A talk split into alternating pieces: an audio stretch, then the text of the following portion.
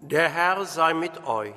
Und mit Aus dem heiligen Evangelium nach Matthäus.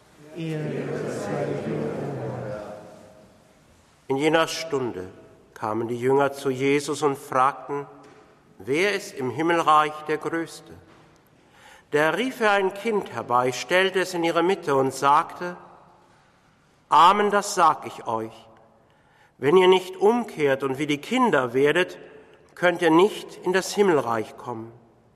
Wer so klein sein kann wie dieses Kind, der ist im Himmelreich der Größte. Und wer ein solches Kind um meinetwillen aufnimmt, der nimmt mich auf. Hütet euch davor, einen von diesen Kleinen zu verachten. Denn ich sage euch, ihre Engel im Himmel sehen stets das Angesicht meines himmlischen Vaters. Evangelium unseres Herrn Jesus Christus. Liebe Schwestern, liebe Brüder hier in der Kirche und über Radio Horeb mit uns verbunden.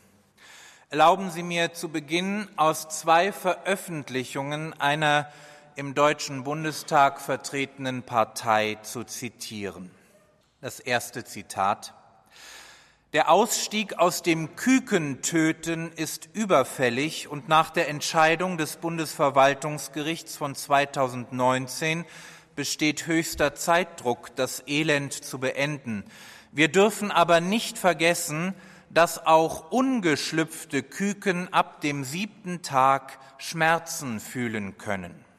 Das zweite Zitat. Rund zehn Prozent der weiblichen Rinder, die in Deutschland geschlachtet werden, sind trächtig, überwiegend in einem fortgeschrittenen Trächtigkeitsstadium. Aus Tierschutzgründen ist dies nicht hinnehmbar. Einerseits gibt es gravierende Probleme, wenn tragende Muttertiere zum Schlachthof transportiert werden. Andererseits erleiden die Föten je nach Fortschritt der Trächtigkeit einen qualvollen Tod, wenn die Versorgung des Fötus nach der Tötung des Muttertieres aussetzt.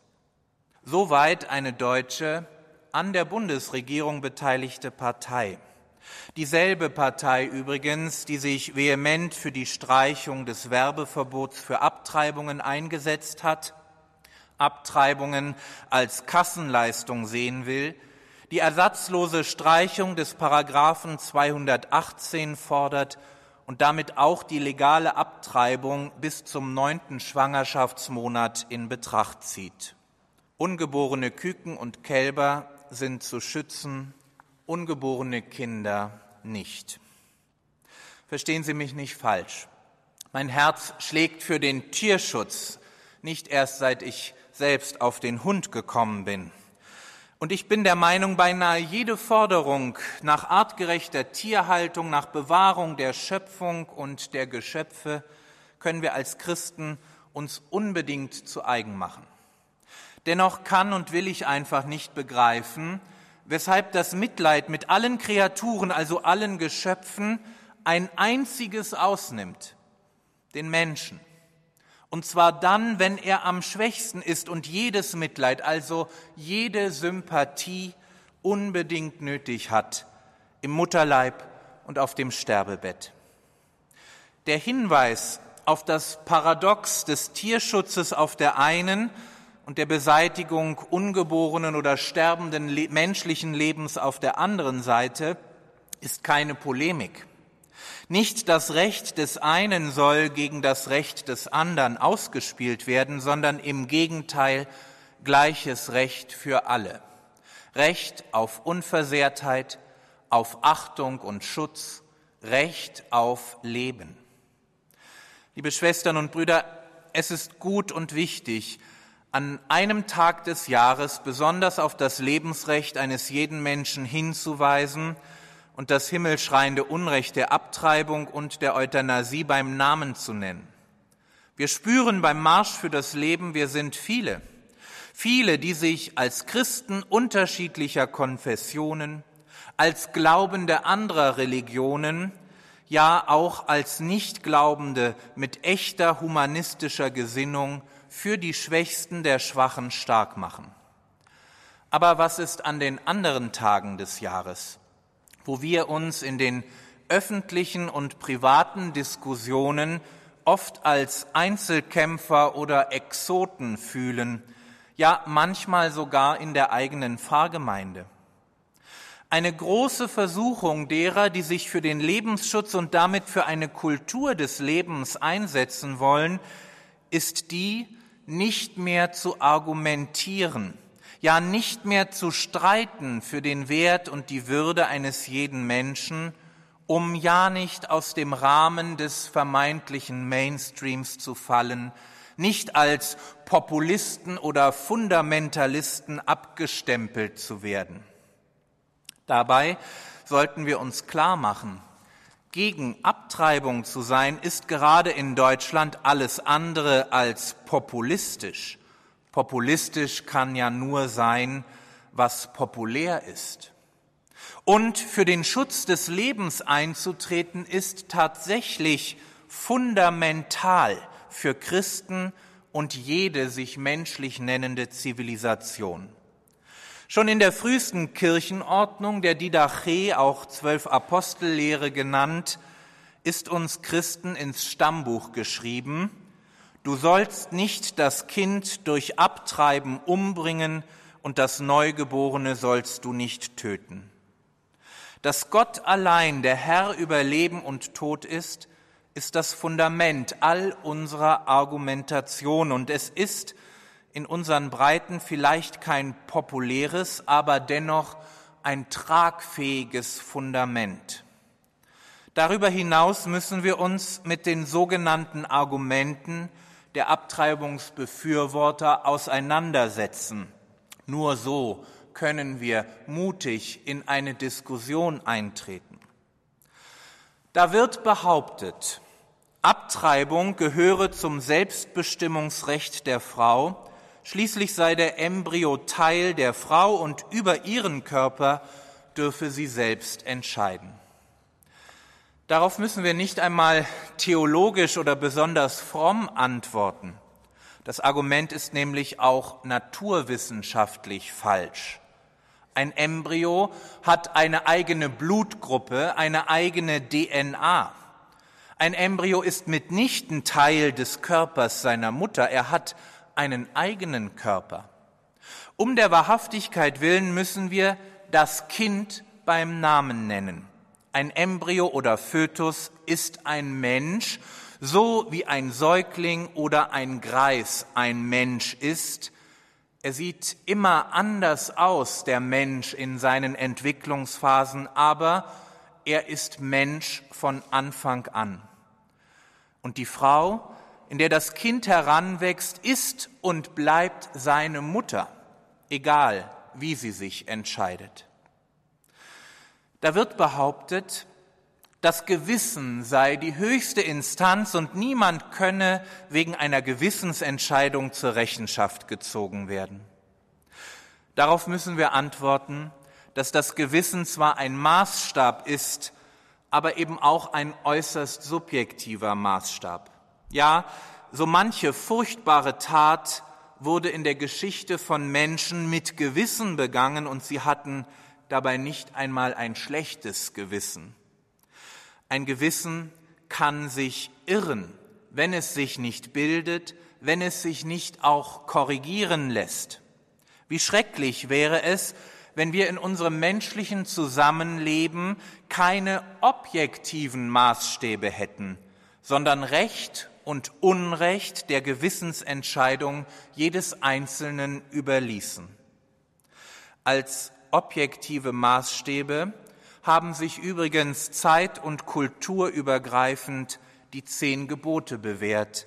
Du sollst nicht töten. Da wird behauptet, es sei grausam und unverantwortlich, ein behindertes oder ein unerwünschtes Kind zur Welt zu bringen, Behinderte Kinder müssten leiden, unerwünschte Kinder würden unglückliche Kinder. Darauf können wir nur antworten, wie grausam ist es, über den Wert und den Unwert eines menschlichen Lebens zu entscheiden. Wie menschenverachtend auch gegenüber Menschen jeden Alters mit Behinderung Krankheit oder Gebrechen. Die Würde des Menschen ist unantastbar, unabhängig von Gesundheit, Hautfarbe, Alter, Geschlecht oder dem erwünscht oder unerwünscht sein. So dürfen wir als gute Staatsbürger sagen und uns bei unserer Gegnerschaft zur Abtreibung immer noch auf Recht und Gesetz in Deutschland berufen. Als Christen müssen wir hinzufügen, jeder Mensch ist erwünscht, schon vom ersten Augenblick an, weil er von Gott, seinem Schöpfer, gewollt und geliebt ist, und zwar so, wie er ist. Und schließlich wird da behauptet, die Lebensschützer täten zu wenig für die Frauen in Schwangerschaftskonflikten. Das Kind soll leben, aber wie die Frau lebt, sei ihnen dann egal.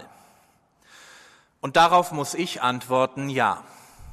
Wir tun zu wenig für die Frauen, für die Mütter, aber auch für die Väter, für die Familien und eben zu wenig für die Frauen nach einer Abtreibung. Der Schutz des Kindes beginnt mit der Ermutigung und Unterstützung der Mutter und des Vaters.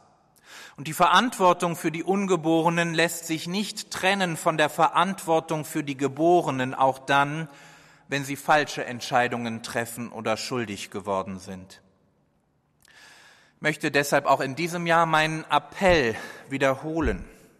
Aus dem Gebot, du sollst nicht töten, ergibt sich die Pflicht, dem Nächsten zum Leben zu verhelfen, Taten sprechen zu lassen oder wie der heilige Papst Johannes Paul II. in seiner Enzyklika Evangelium Vitae es formulierte, es ist also ein Liebesdienst, den wir verpflichtet sind, unserem Nächsten zu leisten, damit seinem Leben immer, vor allem aber, wenn es am schwächsten oder bedroht ist, Schutz und Förderung zuteil werde.